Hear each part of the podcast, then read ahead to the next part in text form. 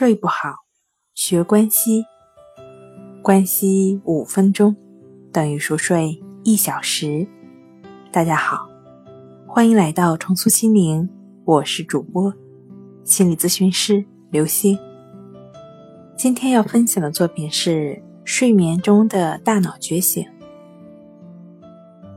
通常一天中意识的主要形态是觉醒。它大概会持续十六到十七个小时，一天的其他时间七到八个小时是留给睡眠的。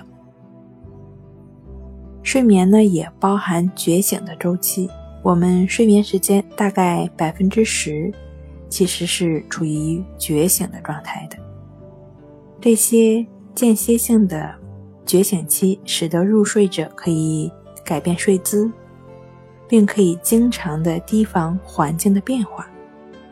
这种无意识的觉醒，甚至可能是我们石器时代的祖先得以生存下来的一个原因。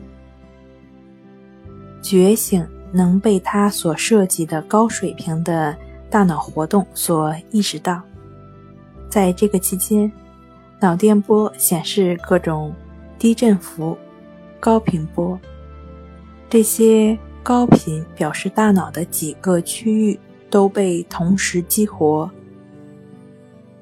因为大脑连续接收到被各方传递的信息，并加以分析，采取行动。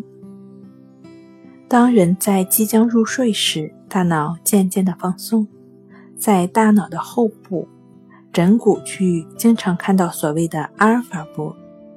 这种平静的觉醒状态是有利于睡眠的。好了，今天跟您分享到这儿，欢迎关注我们的微信公众账号“重塑心灵心理康复中心”，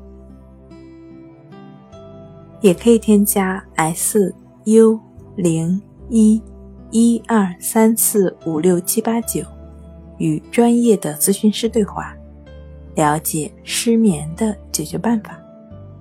那我们下期节目再见。